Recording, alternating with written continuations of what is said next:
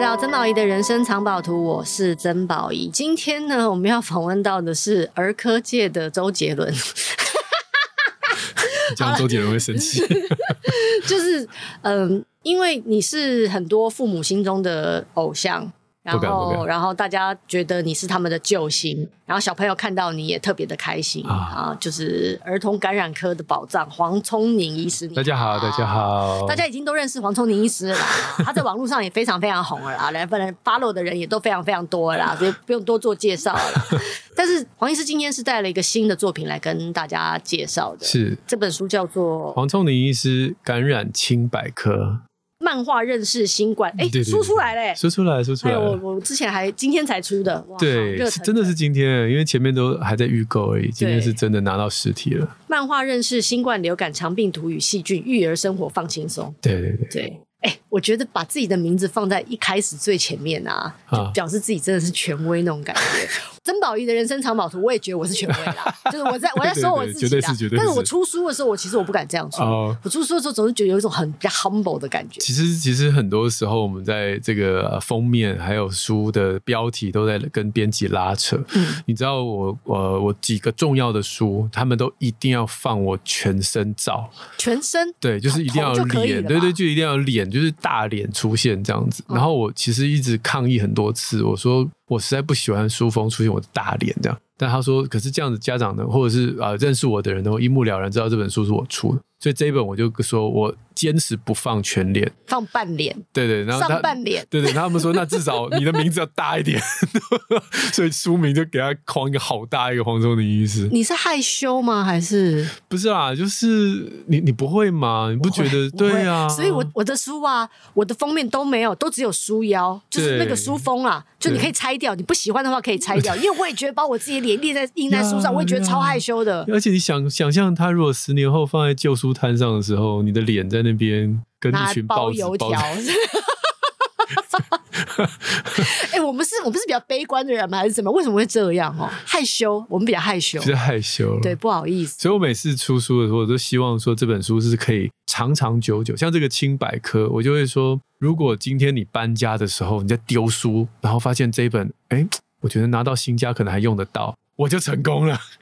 我就不会在旧书摊 里出现哇了。塞，真的野心也蛮大的。好，嗯但这本书呢，其实我觉得就是黄崇宁医师在这个时代送给大家的一份礼物、哦，是是是因为你一定也是觉得大家这个时候很需要，而且对不只是。爸爸妈妈需要，基本上对于感染科的认识，不管是对于发烧，大人也会感染肠病，没，错，没错，就大家也会，就你到底要怎么面对发烧呢？嗯你咳嗽咳到什么样的程度？你要怎么分辨那个痰是黄的，是绿的？然后你要怎么处理呢？对你该 panic 的时候要 panic 啊，该送医院要送医院啊，嗯不要觉得是小事啊。对，然后你该 calm down 的时候，你也不要乱吃药。嗯对我觉得其实这个厘清对现在的人来说是非常重要的。对对，我觉得宝云讲的刚好就是两个极端，嗯就有些人就是超级拖大，然后烧了三天，然后自己吃退烧药，然后不看医生，也有这种。那当然，如果生了小孩之后，这种人就比较少了。那嗯宝宝通常他自己的小孩就会特别特别的，一紧烧一张天就哇嗯就要冲医院。那其实所以证明了，不管大人小孩都有经历到发烧的时候。嗯，再加上前一阵子，大家我们都过去这两年应该都有感受到这种一发烧就想完了，我是不是中标这种感觉。其实你不觉得这是一件还没有疫情之前你就应该关注的事吗？嗯，但因为疫情，媒体一直报，你就才发现我们的知识是这么的贫乏，嗯我们对于发烧的想象是这么的窄，嗯窄到只有想说我是不是中新冠而已。嗯，但实际上我，我我都说，因为我是感染科医师嘛，所以其实在这之前，我就常常在做这些跟感染相关的卫教。我发现的确收视率不好，收听率也不好，真的真的 SEO 其实很难抓到这些词，啊因为他们都只有自己小孩中中了或自己中了，他才会想说，哦，稍微看一下好了。但是只要没有疫情，他就忘了，一般人就忘了，就觉得这些话题不重要。 你你知道人啊，真的就是这这真的样真的真的，你呃我我最常说，你什么时候会觉得你的器官存在？你不舒服的时嗯对候，对对对你对，根本你平常不觉得你的胃存在啊，对嗯因为你就吃东西嘛，然后它就顺便帮你消化、对就处理掉了嘛。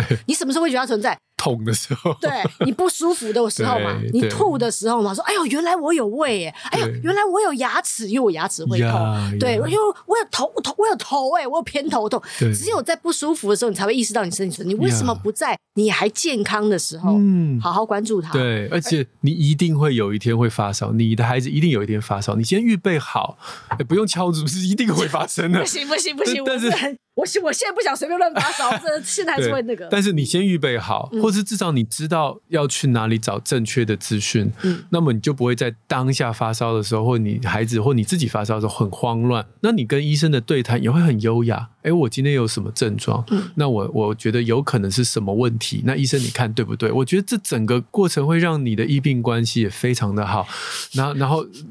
我觉得你是为了自己写这本书的。啊，为了全天下全台湾所的以医这生，医生对对，就因为我觉得很多小儿科医生应该也都受够了那些对，惊慌的父对母，就觉得说不要搞这么夸张吧。嗯嗯，是有效的，是有效的是。有效的。对所以，OK，这本书我希望就是给大家这样的一个帮助。我们就从发烧开始讲起好了，因为现在大家最害怕就发烧，因为发烧也是你等于是一开宗明义就嗯对就讲了嘛，对因为通常只要一发烧，大家就会担心了，对因为一定是哪里有问题嘛。对而且我们从小就被灌输着，哎，你看那个人，哎呦，他就是发烧烧坏啦、啊，的这种观念，所以对我们总觉得发烧会烧坏，嗯嗯嗯，于是我们对于发烧这两个字会有着就觉得他好像。恶魔一样，嗯嗯嗯他会侵蚀你的对人生，然后让你变成另外一个人那种感觉。嗯，但适当的发烧，我们先讲正常的发烧对跟不正常的发烧，我们怎么分辨？对。首先，我们呃一般讲温度一定是三十八度以上哈。哦等一下，好，那这这这我要这我要厘清了。耳温、额温、肛温、腋温啊，其实要温度的要求是不一样的哦。呃，现在很少人想要肛温的了，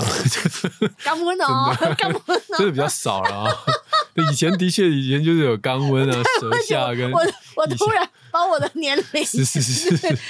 儿不是都那个你以前小时对候不吗？对？我们都这样讲，对不对？对啊我跟你讲，现在爸妈不敢戳他的屁股，哎，很妙哦。现在那为什么以前以前没有别的选择啊，以前就一根肛温肛门温度计你就戳啊，涂个凡士林就戳啊。那为什么嗯现在因为有耳温枪了，对啊了感觉就觉得耳温枪，因为耳温枪是调整到肛肛门温度，所以就觉得说耳温枪可以取代。但实际上耳温枪的确啦，在小小孩会稍微不准，嗯所以如果你今天你的孩子发烧，你用耳温枪哔哔哔哔，你多哔几次，那取那个最高的，嗯好，那这个是一个小 paper。嗯那至于大人呢，没问题，耳朵那么大，嗯耳温额温超不准的。我们疫情这这几年，你们大家也知道，那门口那些警卫没人逼，随便乱逼你知道有的一，次有一次我我我去吃餐厅吃饭呐、啊我的额温只有三十度 哎、然后他也让你过，对不对？对然后我他就应该想说叫救护车三了？十。度，你应该送我去急诊了吧 对但是这段室温那段时间相当荒谬，对，我觉得荒谬，很荒。谬到爆炸就对了而。且我觉得那些警卫都已经练就出甩那个耳温额温枪的那个功夫，有没对有？酷死欸感觉他很帅气，想逼逼逼逼逼逼，对对他根本对不知道对逼什然后么，西部牛仔反正就是最帅气就好了，对对这样对。所以额温大家就参考就用了，啊放过好。对你觉得最准的是什么？但目前当然是以耳耳温温为，如果不以肛温，肛温是最准的。但是如果我们肛温不谈的话，耳温枪应该是最 OK 的。嗯 OK，那舌就是口温跟耳跟腋腋下，下嗯腋下会低大概将近一度，零点七到一度，所以它的发烧的那个标准就会降到三十七点三以上。你其实就觉得哦，这个人可能有发烧，腋下了，腋下，腋下好，那口口腔就是那口温，舌下舌下的话就是呃大概会低个零点五度， OK，对对对，所以我们还是以耳温来讲，就是三十八38度对，三十八 OK 以上。好发烧了，嗯，那发烧了，其实我我在书里面一开始也给大家新的想象，就是你以为发烧都是感染，当然了，我这本全部都在讲感染，没问题。嗯但其实有一些人发烧是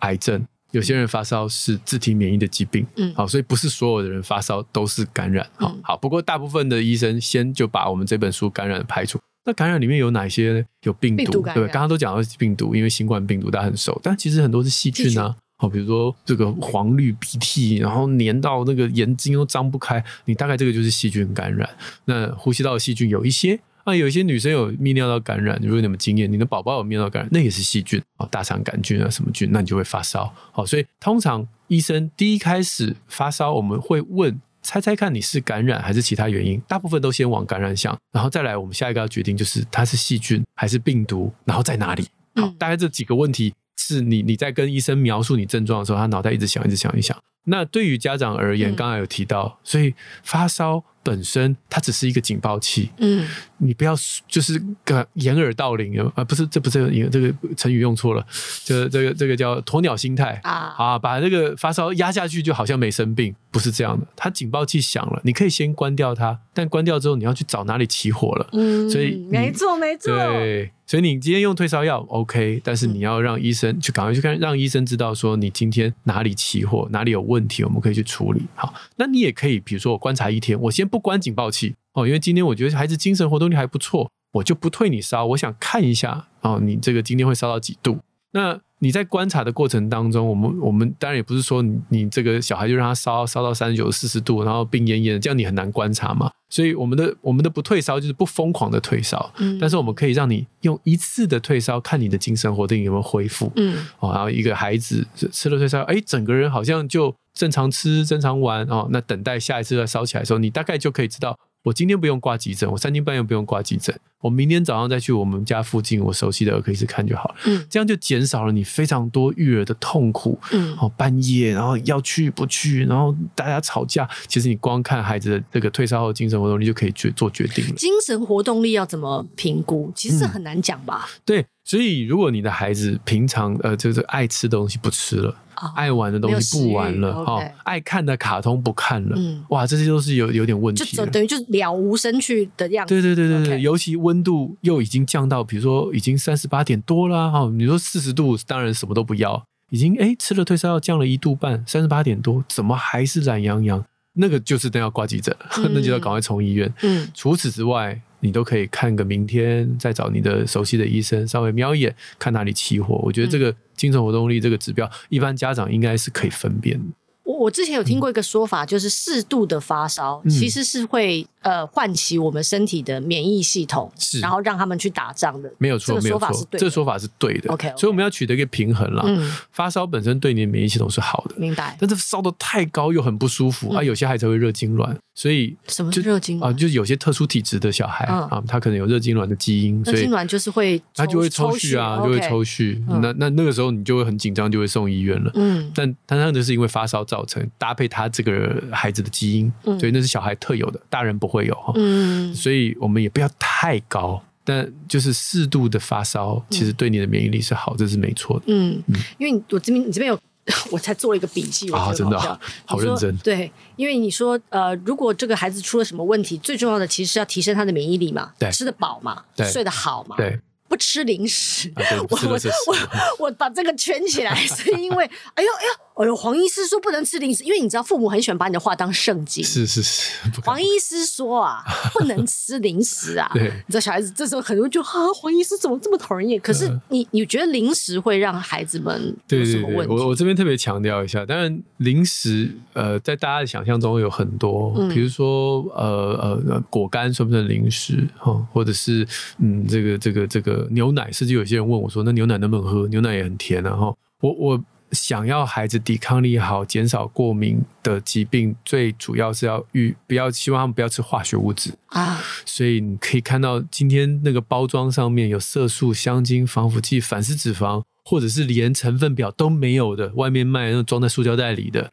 我是觉得还是离远一点，这嗯对你的孩子免疫系统、对他的过敏的体质、对他的智力、对他的情绪都有帮助。嗯但是我不是要让孩子童年很痛苦，都没有办法吃甜的，可以哦。你要吃甜的，吃咸的，煮厨房煮出来的大概圆形的食物都可以。所以我刚刚举例，如果今天你买到一个果干，上面就是水果、砂糖。OK 啊，没有问题啊，你就吃，饭后吃，记得刷牙，因为吃这种精致糖还是有蛀牙跟肥胖的风险，但这跟我们今天免疫力无关，嗯，嗯所以你就哎饭后吃啊，这个稍微刷牙啊，然后注意一下体重，我觉得是没有问题的。嗯哦，比如说吃咸的东西，你其实厨房煮出来的东西多加一点盐，说老实话，那钠含量啊，都比你买那一包，哦、我就不讲哪一包了，大家大概可以心知肚明，那一包的钠含量远远超过你厨房煮出来的，嗯所以很多人刚好是相反哦。哇，又少油、少盐、少糖哦，餐桌上这食物之难吃，那也是另外一种了无生趣。对，然后结果就说好了，那你饭后吃一点什么什么饼干，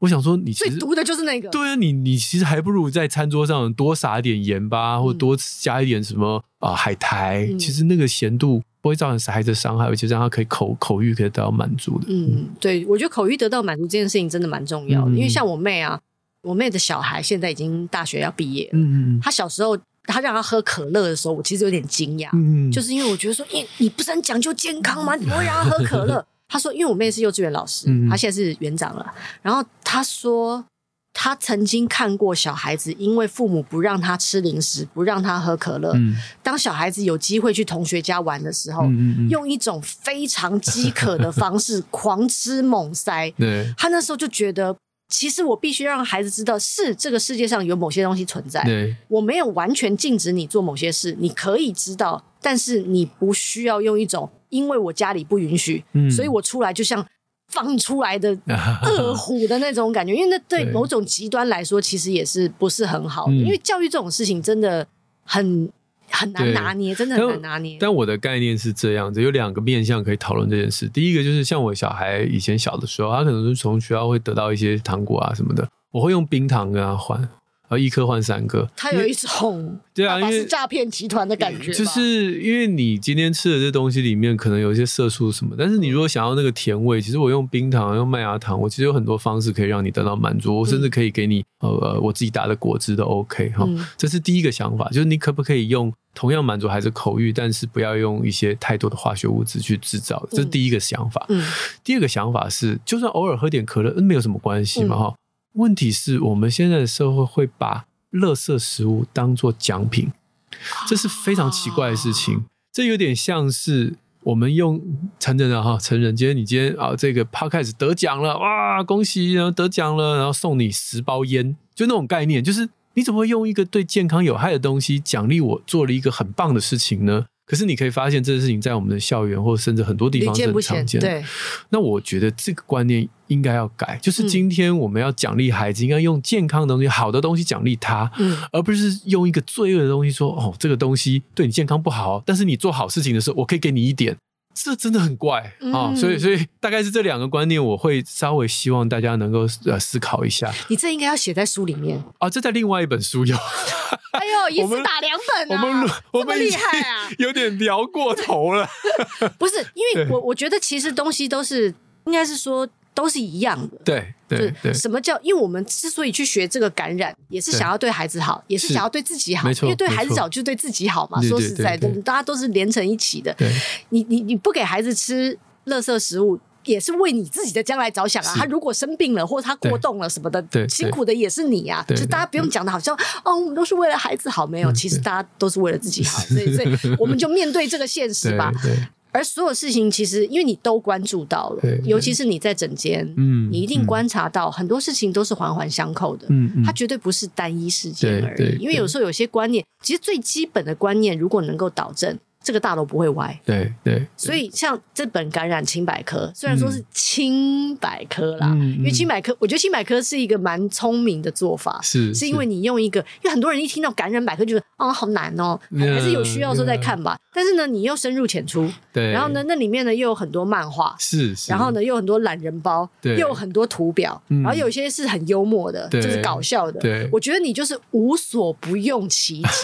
但是是健康的，对，就是我奖赏你，但 Yeah 是是健康的 Yeah 那种方式在做这件事。 是是是好，那我们继续回到我们的感染的部分。是好了是好是，呃，刚刚先讲到发烧嘛，嗯嗯嗯发，烧我们要冷静，因为发烧有很多很多可能性，可能对对对没有对错对其实大人也是一样是的，大人是也是一样的。嗯，好，那你刚刚说到了病毒发烧、细菌发烧，对，这对我们一般人来说是不是有点要求太高了？ 嗯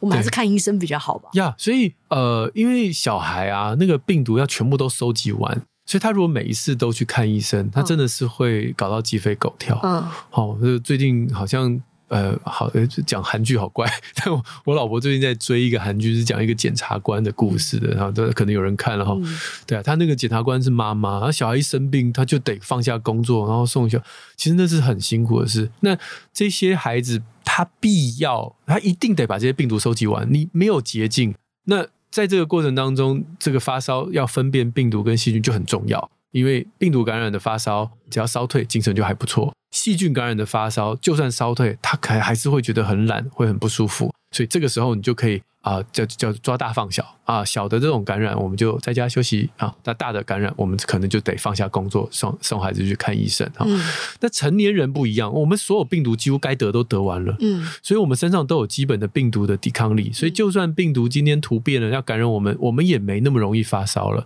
所以今天大人你们可也会得到鼻病毒，也会得到旧的冠状病毒，得到很多很多的什么呼吸道融合病毒，但是我们就是感冒而已，我们就不会发烧，所以很容易分。当大人发烧的时候，问题就可能比较大了。嗯你可能是新冠， 可能是流感，对不对？因为这几个比较凶猛的病毒，或者你没得过的病毒，才会让你身体产生这样的一个状态。好，所以我们今天如果只讲小孩的话，当你的孩子退烧，但是精神还是没有恢复的时候，看医生是对的。嗯那医生可以分辨你现在哪里有出现出现细菌感染，鼻子、呼吸道还是肠胃道，还是泌尿道，还是哪里？也许皮肤上有伤口、化脓，或者是更恐怖的脑袋哈、啊心脏这些重要器官。那我们借由这些器官的这个细菌感染，我们来可能就可以用抗生素来帮助你。嗯好，这是最直接、最简单的答案。但是还有一个进阶版的，就是听黄医师说有细菌感染，医生就用抗生素。但反过来讲，真的每一次黄鼻涕都得用抗生素吗？这是另外一个家长常常碰到的问题。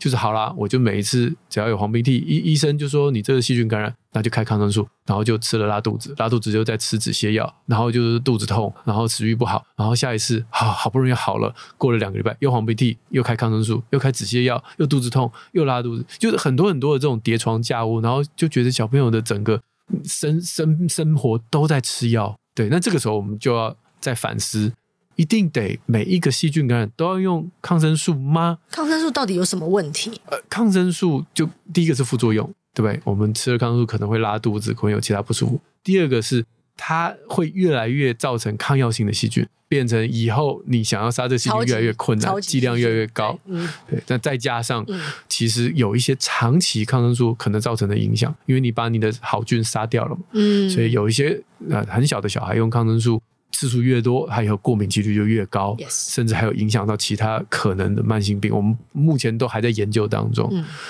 回想一百年前，人类一百年前，我们说一八叉叉年好了，那个时候当然没有抗生素，当然碰到一些严重的细菌啊、呃那个人可能就会重病，甚至会死亡。可是那个时候黄鼻涕的人也没有在吃抗生素啊，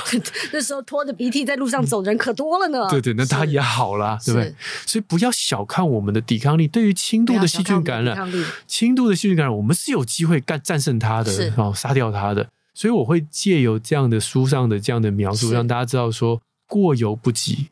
都已经重病了，你还不用抗生素，这你有问题。嗯 你是想要活到中世纪那种呃平均寿命才四五十岁吗？我们嗯不要走那条路。嗯但你也不要到那种哦，就是每一次只要稍微风吹草动就要用抗生素，这又是另不外一要个不矫好的枉极过端。正就对了，那这中间非常多的讨论，非常你难拿捏。对，所以我这本书只是希望让你有这个概念之后，那你跟医生的讨论就会比较顺。比如说我今天我就会去问说，比如说阿宝，那嗯你觉得这个黄鼻涕你能不能忍受？啊，你说嗯是还好啦，就是睡觉稍微会醒来一两次，但是其实大部分时间都还好。那我你能不能等？嗯你没有发烧，你能不能等？我说也可以等啊，它慢慢好对，。谈到慢慢好，好，那我们约个时间，好，我们等几天，那我通常会抓个十天。这十天当中，你抵抗力战胜它，那就是你的了，没错因为你的抵抗力真的对这戏剧就有办法了。嗯，如果这十天你输了， 越来越惨，我而且我明天就要上台主持，我真的没办法这样子上台。嗯好，那我们抗生素帮你，嗯，但是这个是这个是用这个时机点，这个出收出手的出手的时机刀点，出鞘的时对候，对对对，对，是真的是 case by case，每一个家长、每一个孩子都不一样。没错。对，所以在这个在这一个概念上面，我们的讨论就会比较顺，而不是非黑即白的要或不要。嗯，你在这里面还提出了一个概念，我觉得蛮妙的。你真的是嗯很会用那个大家很流行的话语去形容这些生病。渣男病毒跟痴男病毒，啊是是是我是觉得一定要好好跟大家解释一下，是因为我是我是我记得我看到那段的时候，我自己笑出来，我想 说这也太好笑的形容了吧，太幽默了吧。好，因为有些病毒感染一次，它就跟你一辈子，对，这种对就叫痴男病毒。对对对那。渣男病毒是渣男就是把你弄一弄，然后把你搞一搞，然后他就走了，他就去感染下一个人了。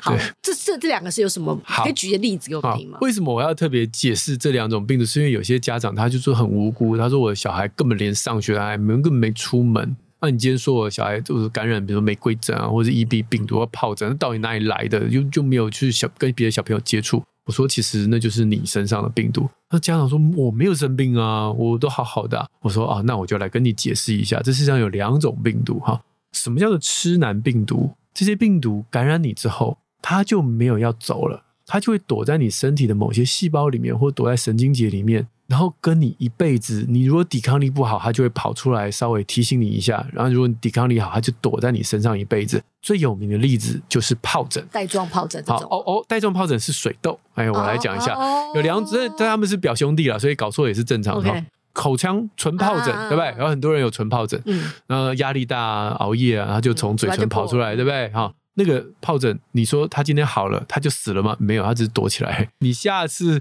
又在压力大，又在一直喝酒，那他又跑出来，哦，所以那个疱疹是来自于我身体里面本来就本有来就潜有伏的病毒。对，不是人家传给你的。哦，OK，OK 好，那你刚刚提到的带带状疱疹，它是谁呢？它就是你小时候感染的水痘。那个水痘躲在你身体躲躲躲躲了十年二十年，然后有一天你啊年纪大了，或者是你的抵抗力真的太差，它就从神经节跑出来，然后造成你皮肤上面。其实你说带状疱疹那些疹子就很像你小时候长的水痘，只是很聚集在某一个神经的这个走向当中。嗯嗯所以带状疱疹就是你小时候的水痘，它也是躲在你身体一辈子。你就今今天就算用药把它这个治疗好，它还是没走，它只是又又躲回它的小窝，等它下一次它又会再跑出来。举手发言。是是是，请问一下那个黄医师，那最近不是有在问说是不是要打带带状疱疹的对，疫苗？超级好的问题。嗯所以这一种水痘的病毒有两种疫苗，一种是小朋友打的，叫做水痘疫苗。我先让你身体有抗体，然后让这个水痘不要入侵你哈。但是水痘疫苗能防百分之九十，但没有办法防全部。而且像我们这种小时候没打过水痘疫苗的，那水痘已经躲在我们身体里了。好，你随着我们年纪到了一个程度，真的压不住那个水痘病毒，真的就看你老，就是要吃你，然后就是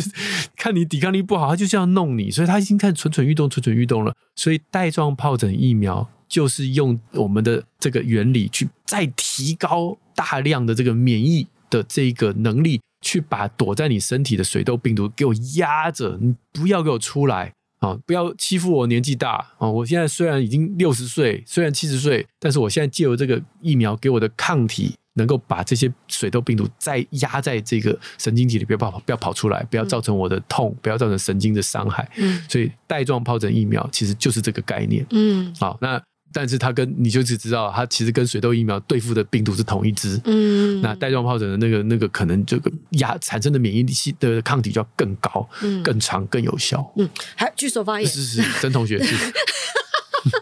可是因为我最近有长辈在打完带状疱疹的疫苗之后，嗯嗯嗯就身体不舒服，嗯好像有点副作用。是那个这这个要带状疱疹疫苗，我刚刚提到，因为它要很高浓度的抗体才能压住它，哦，所以打完之后会有点像打新冠那个 mRNA 疫苗哇，一样，死定了，会会比较痛，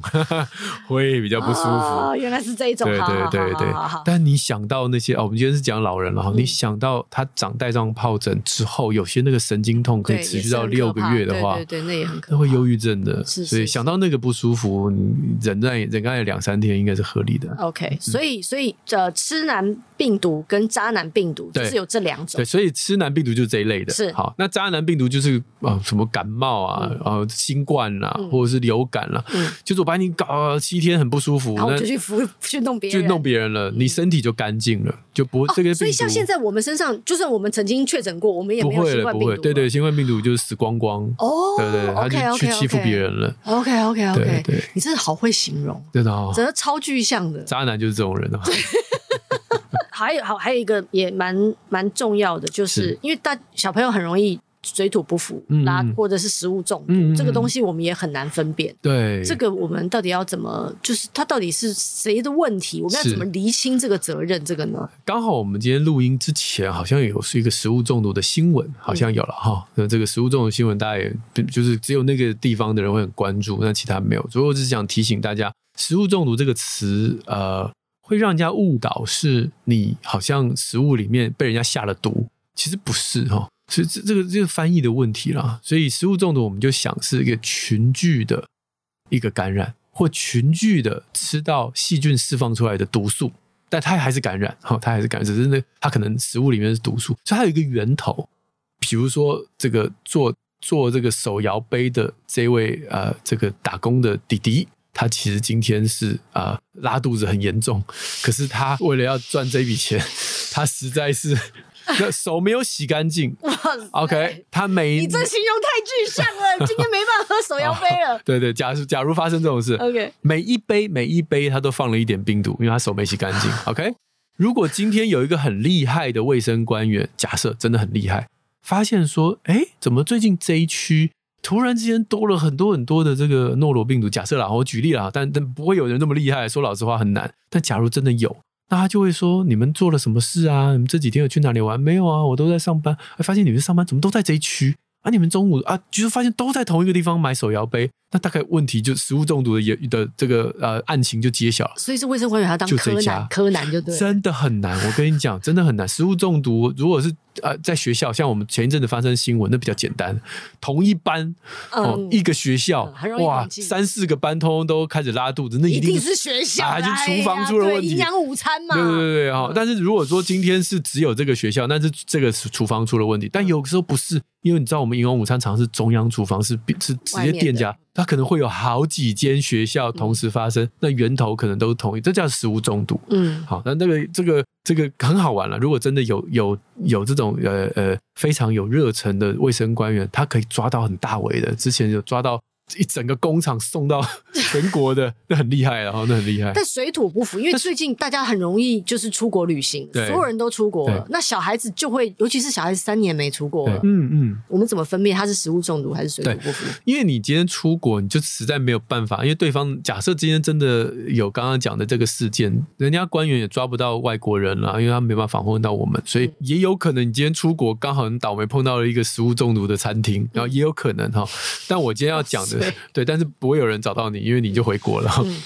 但是如果今天是很多人出国啊，然后拉肚子，然后就号称自己是水土不服，然后他们就听信了谣言说你要带一个自己家乡的水，好，然后去那边怎么样慢慢喝，慢慢喝，把自己的肠胃道呃这个跟当地的这个水里面的成分去做融合。我我想请大家不要再相信这种鬼话了。这是假啊的吗？对对对我以为当时就跟鱼缸鱼缸换水是一样，因为以前大家都说鱼缸换水啊，你不能把所有水都抽掉，一定要留一些旧的水，这样子鱼才是。所以我一直以我一直我我我一直相信这是真的、欸。不是不是不是不是，等一下你们旁边人不要笑那么开 心，不是我无知好不好？因为这都大家都相信啊。对阿牛，你相信 吗？哇，好，我无知，OK，我无知，好，然后请说，对， 请说所。以其实你出国水土不服，真的就是吃到污染的食物了啦，真的是污染的食好物。啦好啦啊好啦好啦好好，所以当地真的有可能像你出国，你都会吃一些呃当地的夜市啊，比如说你泰国啊，就这样只讲泰国不好意思，就是各个国家你可能都会想一些吃一些你今道天得地的罪。了手摇饮啦，得罪了泰国啦，我没有得罪人，你得 好好罪了洗手我就好啦了嘛。，得罪了我， 好好洗手。对对，所以国外其实我们都说，如果你不是很确定当地的食物安全的话，你最好就是煮熟它哦，再不然就是呃，我们那时候有三个煮熟煮沸了的，水或者是啊、呃剥开啦，或者是剥开对，就是外皮，如果比如说你今天要吃水果，你就吃那个你自己削的，你不要吃别人削好的，好、别人弄好，就是你吃那个要剥 。开的去国外当然就是要吃别人削好的啊， well，那也是一种人生特别的体验 喽。在国外呃对在泰国拉肚子，因为讲他啊泰国不是我讲对的，，剥开它、煮熟它，或者是忘了它。这是跟对，忘了它就是嗯面就算面了对他不要处理他放下他是一样，对对对对对你现在又走法鼓山路线了，对所对以对对对 你这对对 slogan 很平安多。平安。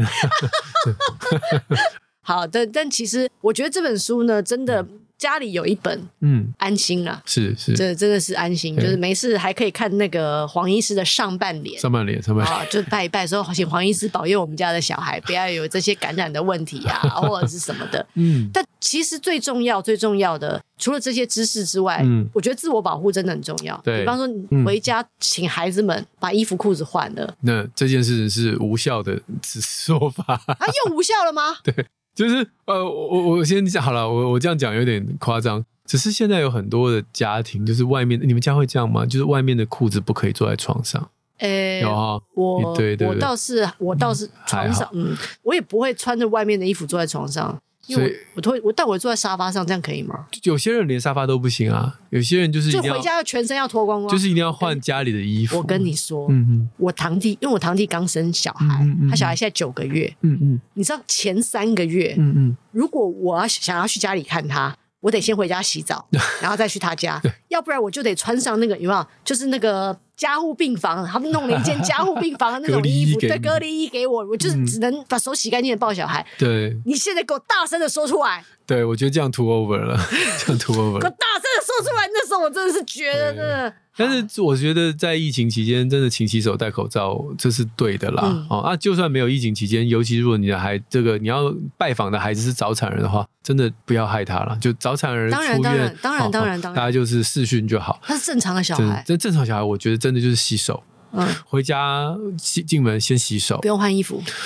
我觉得这， 我觉得这有点 over 了。哦 OK， 好，那不过啦，不过我今天要讲的不是这个，就是说，如果今天你们家有这样的规矩，也只是好上加好。比如说，我今天手上是最常在带有病毒的地方或细菌的地方，我洗完手，那你说衣服上会不会有？因为也是有可能会有一点点。好，那我把衣服也先换了。好，那这样大概就 OK 了。但说老实话，你的口沫你是没有办法，你再怎么漱口也没有用嘛，哈、所以这个只是说让自己心安，这是一个一个话题，这是话题 A。那话题 B 就是我刚刚讲到的，就是很多人都是说，呃，一这回到家以后要换家里衣服才可以上床，因为他总觉得衣服上都是细菌啊，然后躺在自己的床上会很脏。我我只能说，你可以看到国外的人都没有这样做，他们都把鞋子都鞋放都上穿进来床，了，对不对？好，所以这个事情跟感染无关，这事情跟你自己的 e m o j i 有关。啊，好，那这事情当然也跟呃我们这种呃潮湿闷热的气候是有关的。怎么比如说，说你到底是要睡前洗澡再上床，还是早早上上起床嗯再洗澡再出门？外国人都是早上起床才对出洗澡，为什么我们都是睡睡这个前睡前洗澡？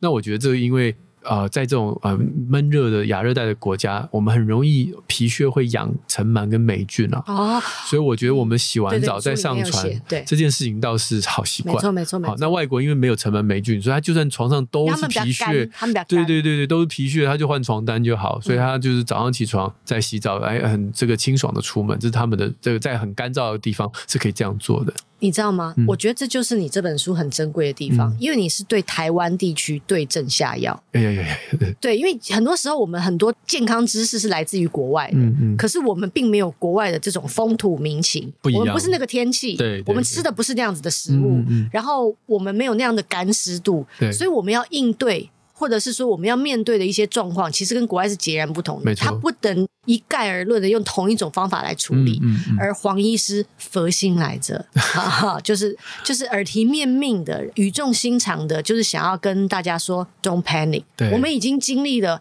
充满了恐惧的三年是了。是是，现在是时候重拾我们对自己身体的掌控，对对对健康的重视，嗯，为自己的身体负责，对为自己的健康负责对，就从认识疾病开始，认识病毒，认识菌，因为对知识才是让你免于恐惧的唯一的路。没错，啊，如果我们就是恐惧有很大一部分是因为来自无无知。知，对我这样无知好像听起来好像很在伤人，不是啦，就是说，就是你你你未知你就会害怕，嗯嗯但如果你已经有基本的知识的时候，你就知道哪些地方我要谨慎，但剩下的时候我可以过得很优雅，很有自信。没错，王聪宁医师的《感染清百科》，由漫画认识新冠、流感、肠病毒与细菌，育儿生活放轻松。嗯最后我要跟你说，我出门前问了我堂弟，是我说我今天要访问大家的偶像黄医师，啊你有什么不问敢题想要问他？是是，他说：“请问学费要怎么交？”黄医